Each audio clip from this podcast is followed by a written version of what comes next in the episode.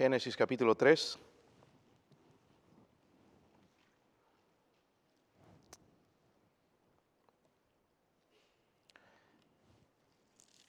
Vamos a leer dos versículos nada más. Eh, espero que allá en su casa también abra su Biblia y ojalá Dios tenga algo para enseñarle hoy a usted y a su familia. Versículo 8, ¿lo tienen hermanos? Dice ahí, y oyeron la voz de Jehová, Dios, que paseaba en el huerto al aire del día. Y el hombre y su mujer se escondieron de la presencia de Jehová Dios entre los árboles del huerto. Mas Jehová Dios llamó al hombre y le dijo, ¿dónde estás tú? ¿Dónde estás tú? Y ese es el título de este mensaje. Dios dice, ¿dónde estás tú? Vamos a orar, pedirle al Señor su bendición, su presencia, que no solamente esté en este lugar, sino también en cada hogar. Dele lugar al Señor que entre en sus hogares para que Él pueda trabajar, el Espíritu Santo pueda trabajar de una manera maravillosa hoy en su vida. Padre, eh, gracias le damos, Señor, usted es bueno, misericordioso. Gracias, Señor, por la Biblia, por este precioso libro de Génesis, Señor. Podemos encontrar en él, Señor, la salvación, Dios mío. Sin quisiera, ni siquiera ir a otro libro, Dios mío, podemos ver el plan redentor de Dios. Oro que abra nuestros ojos, Señor, hoy nos ayude a acercarnos. Que esa pregunta que usted hizo a Adán, ¿dónde estás tú, Señor?, pueda trabajar en nuestro corazón también en esta mañana y ver dónde estamos nosotros, Señor. Eh, ruego, Padre, por favor, por su ayuda. Si hay alguien sin Cristo, allá, Señor, en, en lugar donde nos escuchen, por favor, que hoy pueda poner su fe, su confianza en Cristo. Oro, Señor, por su ayuda, la llenura de su espíritu, en el nombre de Jesucristo. Amén. Y pueden sentarse, hermanos. Eh, un teólogo, profesor eh, de apellido Thomas, llamó al capítulo 3 el pivote de la Biblia, o sea, el eje sobre el cual gira todo. Como dije en mi oración, yo creo, hermanos, que en el libro de Génesis nosotros podemos guiar a alguien a Cristo. Si tú lo estudias y lo lees, he pasado en este, en este año ya varias veces por ese capítulo y eh, cada vez, hermanos, voy encontrando algo nuevo.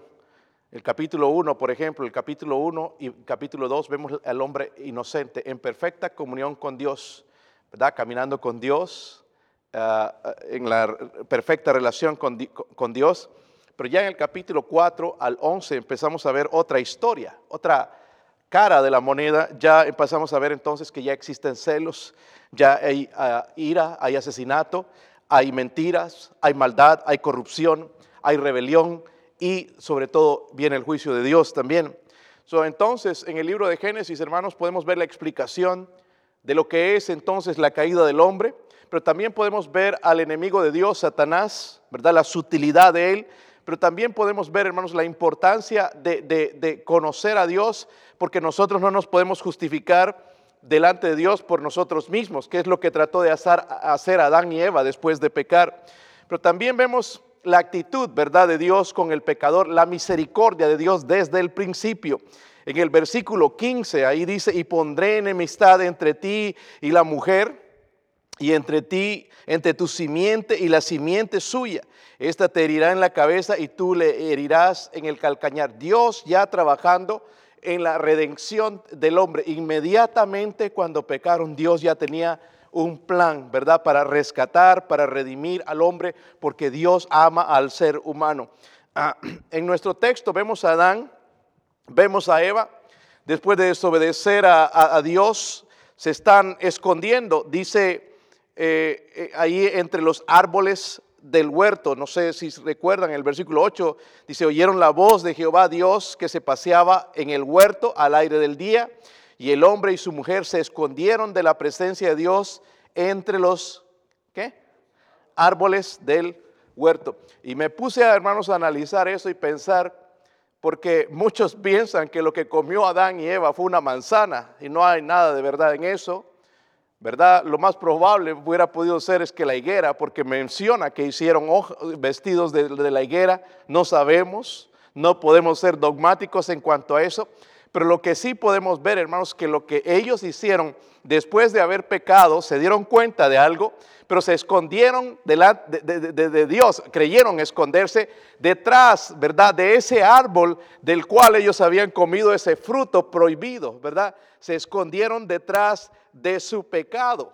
Y es lo que sucede con nosotros, hermanos. Nosotros cada vez que pecamos nos escondemos detrás de nuestro pecado. Por ejemplo, la persona que es orgulloso se justifica y es que a mí nadie me tiene que decir, a mí nadie me tiene que enseñar, yo soy así, así me hicieron. No, es culpa de mis padres, es culpa de fulano. El orgullo, nos escondemos detrás de nuestro pecado. El que es eh, viven la inmoralidad también. No, es que a mí me, gusta hacer esto. No, no creo que hay nada malo. Yo amo a esa persona. La inmoralidad, nos escondemos. De, igual la desobediencia, nos tratamos de justificar. Es lo que Adán y Eva hicieron, esconder su pecado detrás del mismo árbol, ¿verdad? Donde ellos ah, quizás habían tomado ese fruto prohibido. Pero ahora, hermanos, que somos salvos, ya no queremos hacer eso, supongo, ¿verdad? Ya no queremos vivir así, ya no queremos vivir separados de Dios, queremos reconciliarnos con Él, queremos venir a Él, ¿verdad? Y hay tres cosas que Dios hace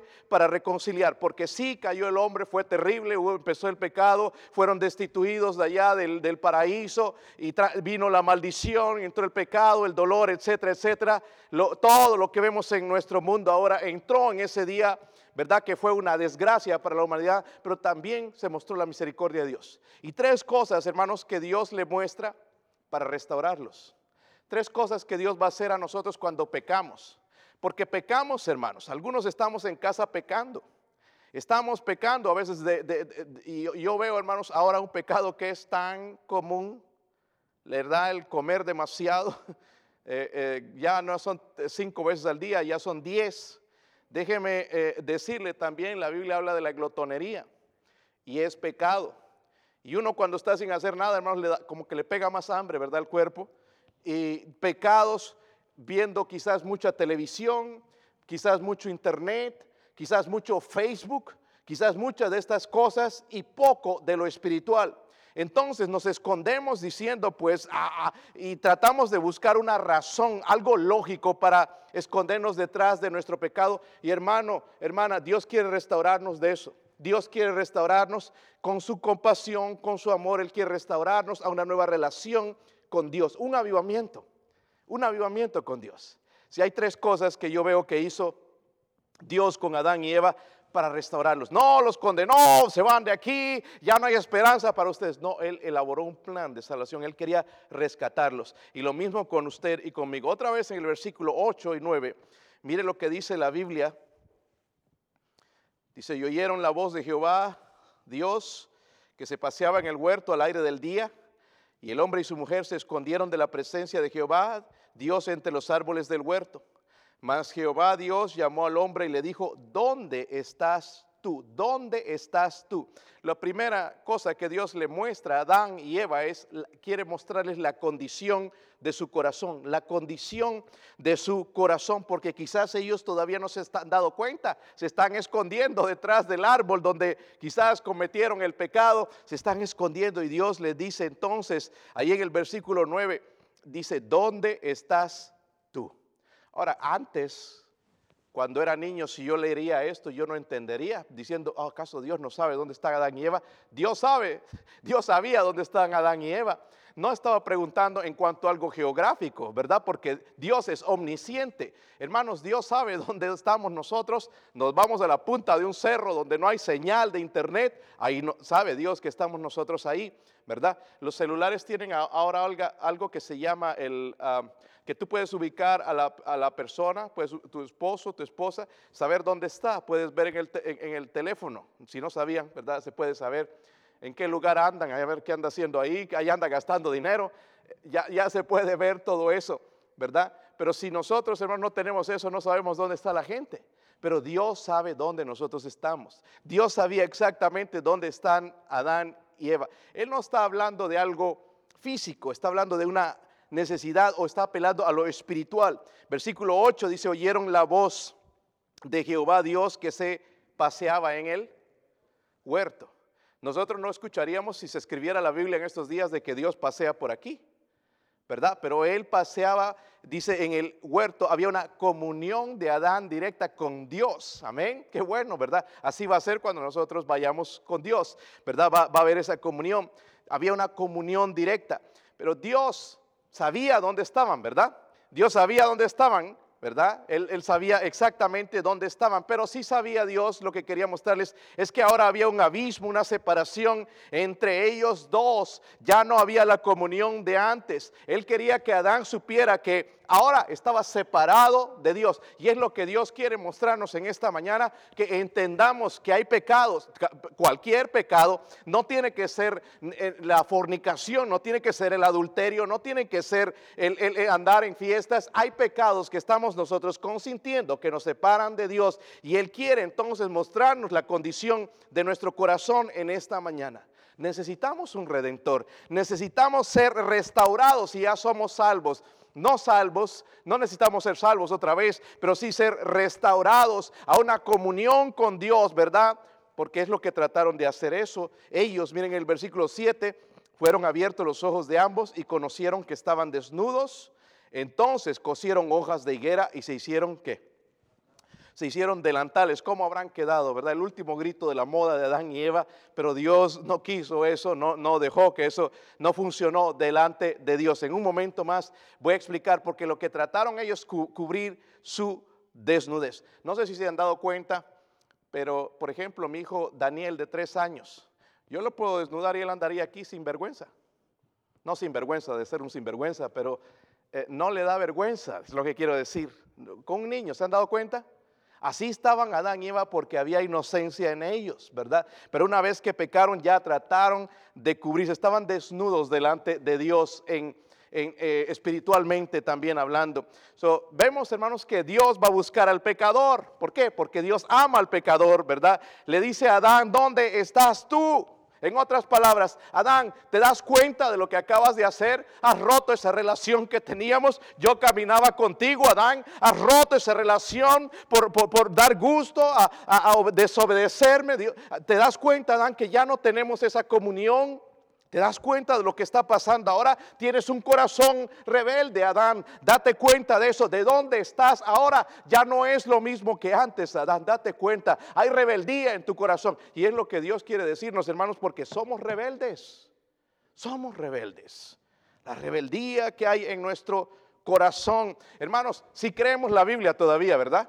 Y si la creemos, podemos ver a la luz de las escrituras entonces Romanos 5:12, cuando Dios dice, por tanto, como el pecado entró en, al mundo por un hombre, y así por, por, el, eh, por, el, por el pecado la muerte, y la muerte pasó a todos los hombres por cuanto todos, dice, pecaron. Podemos entender que hemos heredado la naturaleza de Dios, somos pecadores y Dios nos pregunta en esta mañana, ¿dónde estás tú en esta mañana? ¿Dónde estás espiritualmente? ¿Eres la persona de antes? ¿Eres la persona que tenía temor de Dios? ¿Aquella persona que amaba a Cristo? ¿Aquella persona que leía la Biblia? ¿Aquella persona que odiaba la inmoralidad? ¿Eres esa persona? ¿Dónde estás en esta mañana? Si tú quieres ser restaurado, Dios te pregunta, ¿dónde estás? ¿Dónde estás? No es que no sepa dónde estamos, como digo, Él sabe, ¿verdad? Él sabe exactamente dónde estamos, hermanos, físicamente, pero también en esta, en esta mañana Él sabe dónde estamos espiritualmente. Y hermanos, quisiera abrir un poquito los ojos de usted. Miren Primera de Juan capítulo 1. Primera de Juan capítulo 1, vaya ya el versículo 5. Quiere Dios mostrarle la condición de su corazón es lo que quiere Dios hacer con nosotros en esta mañana. Primera de Juan, capítulo 1, versículo 5. ¿Lo tienen, hermanos? Dice, este es el mensaje que hemos oído de Él. E, este mensaje viene de Él, no es mi, mi opinión, no es la enseñanza de esta iglesia, eh, no es la idea de esta iglesia bautista, es la, eh, viene de Él. Dice, y os anunciamos, Dios es qué? Dios es luz, no hay ningunas tinieblas en Él. Dice ahí, si decimos que tenemos comunión con Él y andamos en tinieblas, mentimos y no practicamos la verdad, pero si andamos en luz, como Él está en luz, tenemos comunión unos con otros y la sangre de Jesucristo, su Hijo, nos limpia de todo pecado. Si decimos que no tenemos pecado, nos engañamos a nosotros mismos y la verdad no está, dice en Ahora, hermanos, déjenme ser más específicos, porque nosotros siempre somos como los fariseos. No hay nada malo en nosotros. Allá están los publicanos, las prostitutas, aquellos sí, Señor, pero no yo. Hay muchas de las cosas que nosotros estamos viendo en internet que no deberíamos estar viendo. Son cosas de las tinieblas, películas de las tinieblas, con mensajes, ¿verdad?, que van directos a la sensualidad. Eh, eh, gente que nosotros no dejaríamos entrar en nuestra casa, la dejamos entrar por medio del televisor. Hay tanta cosa buscando ahora en el internet porque tenemos tiempo, cuidado con lo que estamos haciendo, que en vez de edificarnos quizás nos estamos apartando más de Dios.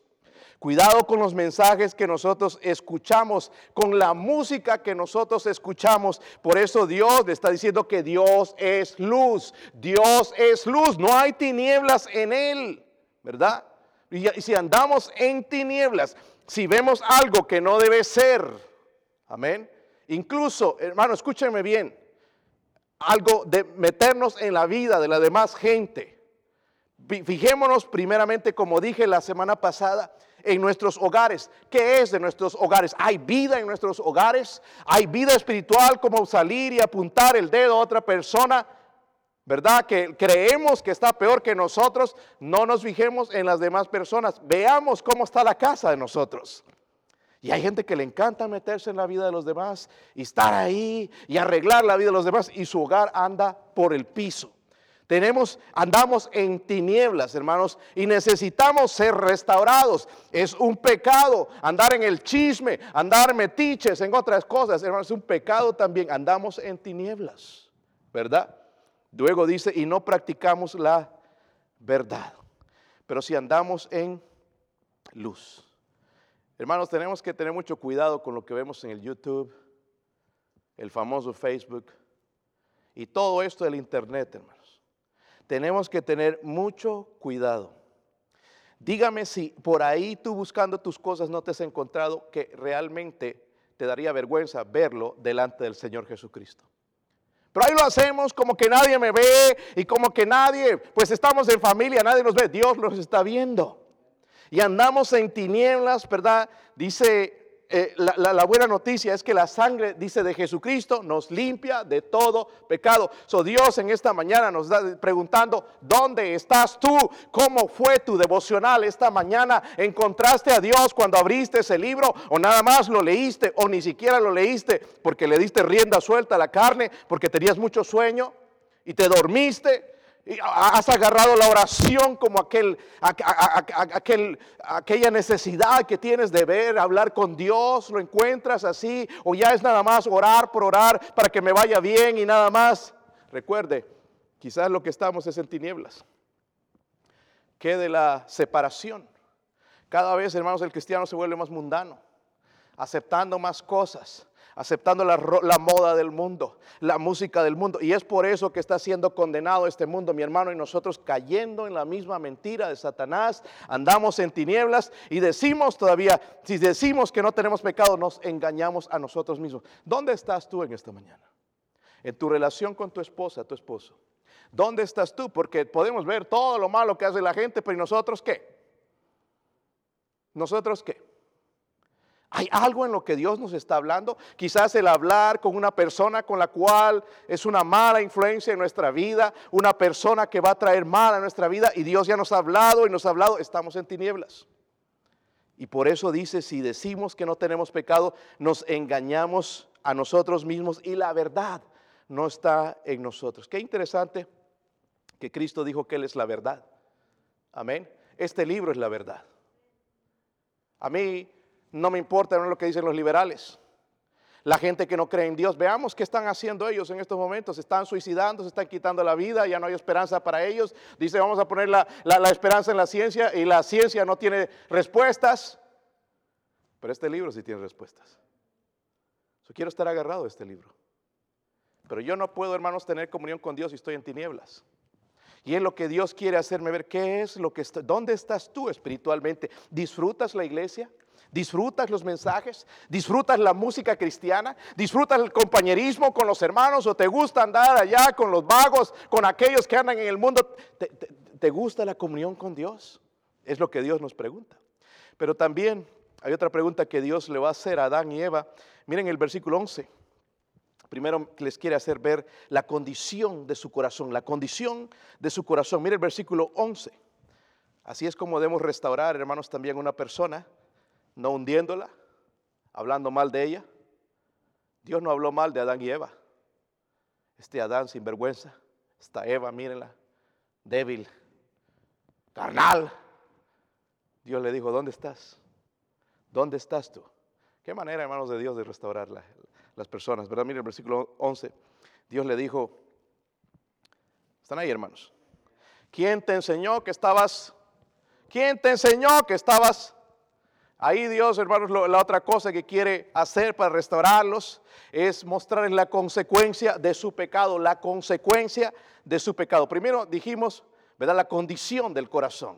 Eh, Adán, date cuenta, tu corazón es rebelde, te has rebelado contra mí, ya no es lo mismo, ya no hay comunión, nos hemos separado, necesitas ser reconciliado, restaurado, Adán, pero luego le muestra la consecuencia de su pecado. ¿Quién te enseñó que estabas? Ahora, otra vez, no es que Dios no sabía la respuesta, lo que estaba tratando, hermanos, era de restaurar. ¿verdad? Restaurar a Adán. En otras palabras, lo que Dios le está diciendo, le está mostrando de que el pecado es mucho más grave, es mucho más doloroso que las consecuencias, ¿verdad? Primero tenemos que entender, el versículo 7 dice, entonces fueron abiertos los ojos de ambos. Entonces, cuando comieron del fruto prohibido, fueron abiertos los ojos de ambos. No significa que no estaban así, ciegos ¿verdad? Esto más muy literal la Biblia, aunque se debe entender literalmente, pero, y dice, conocieron que estaban desnudos. Esto de que sus ojos fueron abiertos, hermano, significa que tuvieron conciencia. Antes, cuando eran inocentes, no había conciencia. Eran inocentes, ¿verdad? Pero la conciencia es para nosotros. Ahora nosotros tenemos conciencia. Cuando hacemos algo malo, hay una voz interna que nos dice, no deberías hacer eso. ¿Verdad? Y eso es lo que nos quieren sacar la gente liberal que no cree en Dios, que eso es culpa, la culpa. Es la conciencia hablándonos. Dios quedó eso desde el momento en que Adán y Eva pecaron, la conciencia. ¿okay? Y lo que Dios está tratando de mostrarles es que habían corrupción en su corazón, corrupción en su corazón. Quería mostrarles que se habían rebelado contra Dios. Ahora, quiero que vayan a Jeremías 17, porque de esta manera, cuando entendemos esto, que hay una consecuencia por el pecado, podemos entender versículos como Jeremías 17, 9. Hay mucho, pero nada más voy a mencionar dos. Dice la Biblia en Jeremías 17, 9. Lo tienen, hermanos. Dice ahí, engañoso es el corazón más que todas. Pero como que se nos olvida esto. Con este corazón engañoso tomamos todas nuestras decisiones en nuestra vida. Nos casamos de esa manera, nos metemos en un trabajo de esa manera, hacemos negocios de esa manera, con un corazón engañoso. Y no solamente dice, engañoso es el corazón más que todas las cosas y perverso, ¿quién lo conocerá? El único que puede conocerlo es Dios. Y necesitamos ser restaurados. So hay una consecuencia grande, hermanos. Traemos el corazón bien sucio. ¿Sí o no? No importa quién eres, como si te bañas diario, si te lavas con shampoo, con jabón, con haces y te metes en la lavadora por dentro estamos sucios. Amén. No le digamos a nuestros hijitos, angelito, papito, tú eres un angelito. ¿Qué angelito? Es un diablito. Un diablito, nada más le faltan los cuernos. Pero lo demás, la naturaleza está dentro. Hermanos, si no nos ofendamos con eso, porque yo entiendo, mis hijos son rebeldes, malvados. Su corazón está inclinado al mal, tal como el mío. ¿Verdad? No somos mejores que nadie. Pero nosotros podemos entender por la escritura entonces lo que Dios nos está mostrando. También en Romanos 6:23, versículo que conocen, dice la Biblia, porque la paga del pecado es, la paga, hay una paga, la paga del pecado es, entonces, volviendo a lo de la conciencia, la conciencia nos enseña que estamos desnudos de la justicia de Dios, ¿verdad? Necesitamos, ¿verdad? algo que Dios nos cubra. Y eso lo que nos cubre es la justicia misma de Jesucristo, la justicia de Dios. La, conciencia nos enseña que estamos desnudos espiritualmente, pero los ojos nos muestran también las consecuencias. Qué horribles consecuencias, ¿verdad? Miren, versículo 6, ahí en el capítulo 3 de Génesis, cómo Satanás engañó a Eva, la llevó al punto de observar algo que Dios le había dicho que no, no era bueno. Sí lo tienen, hermanos. Versículo 6 dice, y vio la mujer que el árbol era qué? Bueno para comer. Pero Dios había dicho, no, no es bueno. Porque el día que de él comieres, moriréis. Pero Satanás le hizo ver, no, es que Dios sabe, no, le hizo dudar y todo, y le hizo caer. Ella pensó que era bueno, ¿sí o no? Pero no era bueno, era malo. Como el jovencito que va a comenzar con el cigarro, porque los otros amigos ya fuman. Y agarra el cigarro. Horrible, ¿verdad? Pero tiene que gustarle para ser aceptado delante de la sociedad, ¿verdad? Dios muestra igualmente, hermanos, en las propagandas, en los anuncios, la bebida alcohólica, la cerveza, con gente sonriendo, bien alegre, todo. Ojalá que la gente así en la iglesia sería. Y sonriendo y como que una fiesta constante, pero no muestran los resultados. La, muestran la cerveza como buena, pero el resultado no es bueno. Igual la fornicación, el adulterio. Esa persona me gusta, me atrae, eh, eh, es una aventura nada más, parece que es bueno, pero en realidad termina mal la cosa. Es como Satanás hace. Y nos sigue engañando y nos sigue engañando y nosotros como cristianos seguimos cayendo en las mismas trampas de Satanás. Muchas de las cosas que vemos parecen buenas y no son buenas, son malas. Nada más mire cómo estamos de adictos al teléfono ahora. Se nos olvida todo, hermanos, pero no el teléfono. Algunos andan pegados el teléfono en la mano y no se suelta ese teléfono ya, ¿verdad? Ahorita mismo yo subí sin el teléfono, ¿dónde está el corazón? Estaba preguntando y ah, ¿cómo nos adictamos a esas cosas? Lo que parece ser bueno puede terminar siendo malo. Amén. Eso es lo que Dios quiere hacernos entender a nosotros, ¿verdad? Ah, pensó ella que era bueno, pero no era así. Luego la mujer se dio cuenta de que el pecado parece agradable, pero en realidad trae dolor. Mira el versículo 16. Vamos a saltar, hermanos, allá. Después ya de que pecaron, va a haber una maldición. A la mujer dijo, multiplicaré, dice qué, en gran manera. No dice multiplicaré el dolor, los dolores, dice en gran manera. En gran manera en tus preñeces con dolor darás a luz los hijos y tu deseo será para tu marido y él, se enseñoreará de ti. Gloria a Dios, hermanos, que nosotros los varones no podemos no pasamos por eso. Si hay hombres que parece que están embarazados, pero no es eso. ¿Verdad? Es los kilos. Pero la mujer pasa por esto y es doloroso, ¿verdad, hermanas? Es doloroso. Pero no solamente doloroso en el parto, sino cuando ya los hijos crecen, se vuelven un dolor de cabeza por la rebeldía. Y si estamos chupando las consecuencias, hermanos, del pecado y nosotros nos hacemos como que no pasó, no pasó nada, y sí vemos las consecuencias.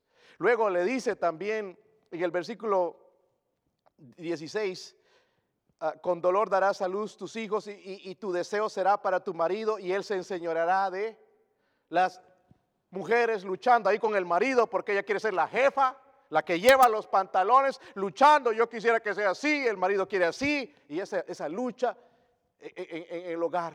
Y, y algunos hogares la mujer es la que domina, se salió con las suyas porque el hombre no se pone los pantalones.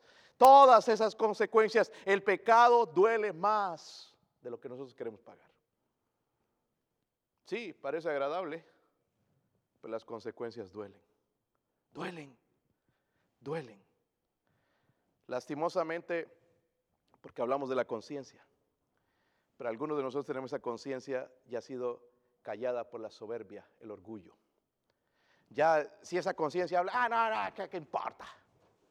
Seguro andas mucho con el pastor, o seguro andas mucho con un hermano por ahí. Ya estás viendo muchos mensajes, mucho, mucha iglesia, mucha Biblia. Ya no les habla. La conciencia, la han callado. Y Dios le pregunta, ¿dónde estás tú?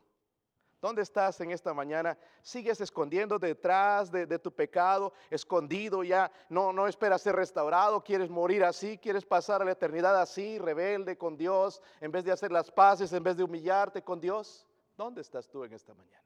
Y hay una tercera cosa que les enseña. Miren el versículo 11, la última parte. Primero le dice, ¿quién te enseñó que estabas desnudo? Obviamente Dios sabía todas estas respuestas. ¿Has comido? del árbol de que yo te mandé no comieses? Y el, hombre respondió, la mujer que me diste por compañera me dio del árbol y yo comí. Entonces Jehová Dios dijo a la mujer, ¿qué es lo que has hecho? Y dijo la mujer, la serpiente me engañó y comí. So, miren lo que Dios está haciendo. Primero les quiere mostrar la condición de su corazón para restaurar. No podemos ser restaurados, hermanos, si no entendemos que somos pecadores y rebeldes y malvados, un corazón engañoso. No podemos ser restaurados. So necesitamos entender que nuestro corazón es sucio. Amén. ¿Sientes como te falta algo a veces? Confiesa pecados y vas a ver. Sientes como que tienes vergüenza de hablar, ah, confiese pecados y después te vas a poner en fuego por Dios. Nadie te va a poder callar de hablar de Dios. El pecado no se estorba pero también le mostró las consecuencias. Hay unas consecuencias. Va a ser doloroso. Sí, parece agradable a los ojos, pero va a traer consecuencias que van a doler. Van a doler en tu vida, hermanito, hermanita. Si andas en el mundo, tus hijos no van a ser salvos. Y ay de ti cuando ellos crezcan, ¿cómo te va a doler cuando los veas en la cárcel, cuando los veas en drogas, cuando los veas con malas compañías, cuando tu hija se case con un sinvergüenza y la golpee y la maltrate? Va a doler. Pero nosotros no vemos todo eso hasta que sucede. Y Dios quiere restaurarnos mostrando la consecuencia. Pero y, al último Él quiere llevarnos a este punto. Mire las preguntas otra vez. ¿Has comido del árbol que yo te mandé que no comís? ¿Acaso no sabía Dios? ¿Sí o no? ¿Acaso Dios no sabe cuando prendemos el televisor y estamos viendo algo que no debemos? Sabe, ¿verdad? Dios sabía, pero luego en el otro versículo, versículo 13, hace otra pregunta. ¿Qué le hace a la mujer? ¿Qué es lo que has, qué? ¿Qué es lo que has hecho? ¿Sabía Dios? Sí, ¿verdad? Lo último que Dios quiere hacer para ellos, para restaurarlos, es la confesión para su restauración. La confesión para su restauración. No es como dije en el principio, hermanos, no es que Dios no sabía la respuesta. Estaba haciendo, tratando de hacer que ellos confiesen su pecado delante de Dios pero va a pasar algunas cosas. Pasaron de la inocencia, ¿verdad? Adquiriendo conciencia y luego vergüenza. Luego ellos trataron de cubrirse. El versículo 7 que leímos dice, entonces cosieron hojas de higuera y se hicieron, ¿qué? Delantales. Eso es lo que están haciendo las religiones. Los católicos, por ejemplo, dicen que tú tienes que practicar la Eucaristía. Es vestirse con las hojas de la higuera de que tienes que ser fiel a la iglesia, de que tienes que practicar los sacramentos, eso es ponerse, vestirse con hojas. No puede justificarse de esa manera. Y los testigos de, Jehová que tocando puertas y que llevando el Evangelio y que haciendo esto y, que bautizándose y aquí un montón de ceremonias es coserse hojas, ¿verdad? Los mormones lo mismo, y los adventistas, y que cumplir leyes y hacer esto y el otro, ¿verdad? Es vestirse, tratando de vestir su vergüenza por uno mismo. Y vemos, hermanos, que Dios le mostró cómo se justifica. Váyase al versículo 21. Aquí podemos ver lo que Dios ya tiene preparado para el futuro, o lo que tenía preparado para el futuro. Versículo 21, ¿lo tienen? Y Jehová Dios hizo al hombre y a su mujer que túnicas de y los que. entonces no le gustó lo de las, ¿verdad? De las hojas y él los vistió, ¿verdad? Pero para vestirlo de pieles tuvo que haber un sacrificio. Tuvo que derramarse sangre. Y esto me lleva a mí a la Biblia, hermanos, no a lo que enseña un, dogma, no a que esto suena bien, sino a la Biblia, a la palabra de Dios, cuando Hebreos 9:22 dice que sin derramamiento de sangre no se hace remisión de pecados.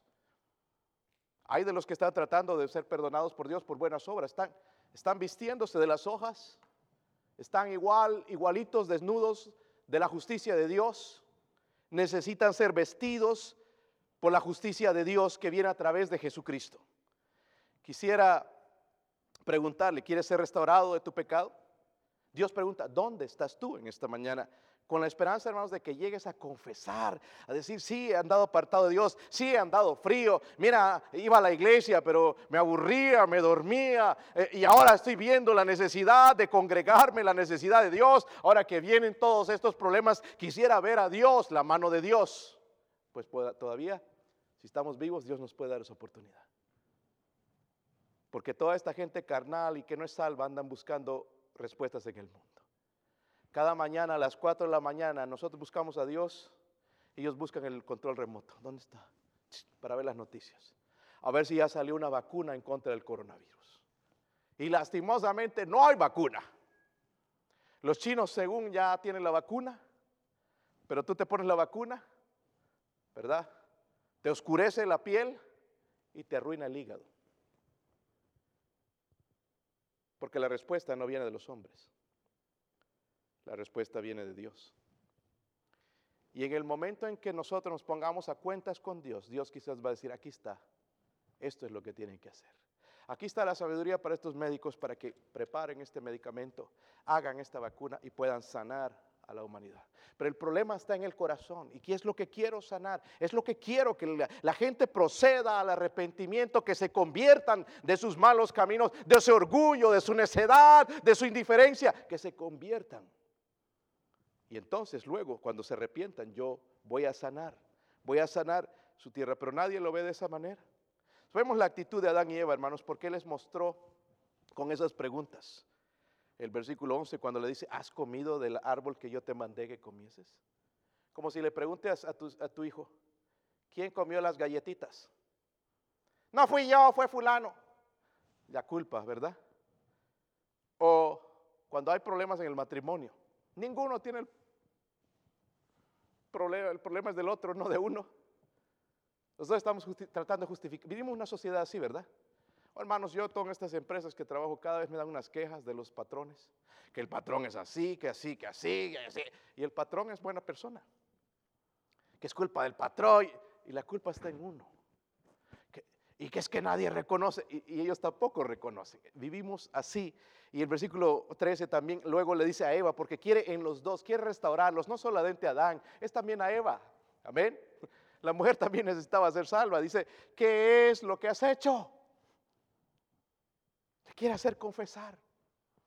¿Sabe, Señor, lo que hice es desobedecí, Señor, y comí ese fruto?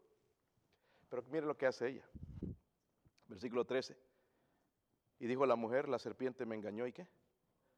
La serpiente me engañó y, hermanos, nos es tan difícil aceptar la responsabilidad.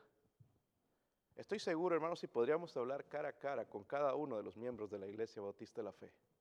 Con muchos nunca podríamos llegar a un acuerdo porque siempre la responsabilidad es de otro. Es de usted, pastor, es de otro, pero no es mía. Y Dios es lo que quiere hacer con Adán y Eva, restaurarlos.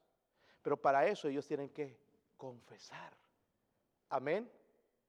Confesar. ¿Acaso Dios no sabía? Pero Él quiere que lo digamos con nuestros propios labios. Por eso no estoy de acuerdo cuando hermanos oran de esta manera. Señor, si he pecado, perdóname. Si pecamos todos los días, mi hermano. No deje que su corazón se endurezca. Nada más miren esta mañana la indiferencia, la dureza. Durante este mensaje te estás aburriendo, estás buscando comida, estás esperando que termine para ver qué vas a comer. Hay gente, hermanos, que culpa al diablo de todo. El diablo. El diablo me metió esa cerveza en la boca. El diablo no hace eso. El diablo va a usar lo que nosotros le damos. Miren el versículo 14. Para mí este versículo, hermanos, fue tremendo al verlo de esta manera. Nunca había visto esto. Dice Jehová Dios. Está dando las maldiciones, ¿verdad? No solamente a Adán y Eva, pero también a la serpiente, que es quién? Satanás, ¿verdad? Y Jehová dijo, Dios dijo a la serpiente, recuerden que se disfrazó con el animal más hermoso de la creación, tenga eso en mente. Por cuanto hiciste, esto hiciste, maldita serás entre todas las bestias y entre los, todos los animales del campo, sobre tu pecho andarás y polvo comerás todos los días. ¿Qué? ¿Qué? En otras palabras, Dios humilló a Satanás, porque era un animal hermoso Porque vemos que Eva se puso a dialogar con él, ¿verdad? No era feo. Trata de acercarte a una serpiente ahora, ¿verdad? Da miedo. ¿Sí o no? Yo odio las serpientes. No importa si sea comedora de ratones, yo la mato. Si la veo en mi casa, la mato. No me gustan. Y se mueven y sacan la lengüita. Ya, ya tienen esa maldad, ¿verdad? Que de la maldición que Dios le dio. Nos asusta, ¿sí o no? Dios está humillando a Satanás. En otras palabras, Dios le está quitando un poder que podría Satanás usar en este día y nosotros vivir engañados todo el tiempo. Satanás con su belleza, con su sutilidad, nos engañaría. Pero Dios le está quitando un poder, de, un poco de ese poder, de esa, de, esa eh, belleza que Él tiene para que nosotros podamos tener victoria sobre Satanás. Si no, estaríamos perdidos, hermanos. Aunque Él dice la Biblia que se disfraza como ángel de luz pero no tiene el poder. Dios lo humilló en ese momento. Miren el versículo 15, versículo 15. Esa es la clave. Y pondré enemistad entre ti y la mujer, y entre tu simiente y la simiente suya. Esta te herirá en la cabeza y tú le herirás en él. Está hablando de la resurrección de Cristo, cuando Satanás pensó que tenía dominio, que había destruido al Hijo de Dios, Él resucitó. Y es un golpe en la cabeza. Él le hirió en el calcañar, que no es una parte vital del hombre, ¿verdad? El cuerpo, el calcañar aquí abajo. Pero cuando Cristo resucitó fue un golpe en la cabeza. Amén. Ahora quiero que se vayan a Lucas 10, 17.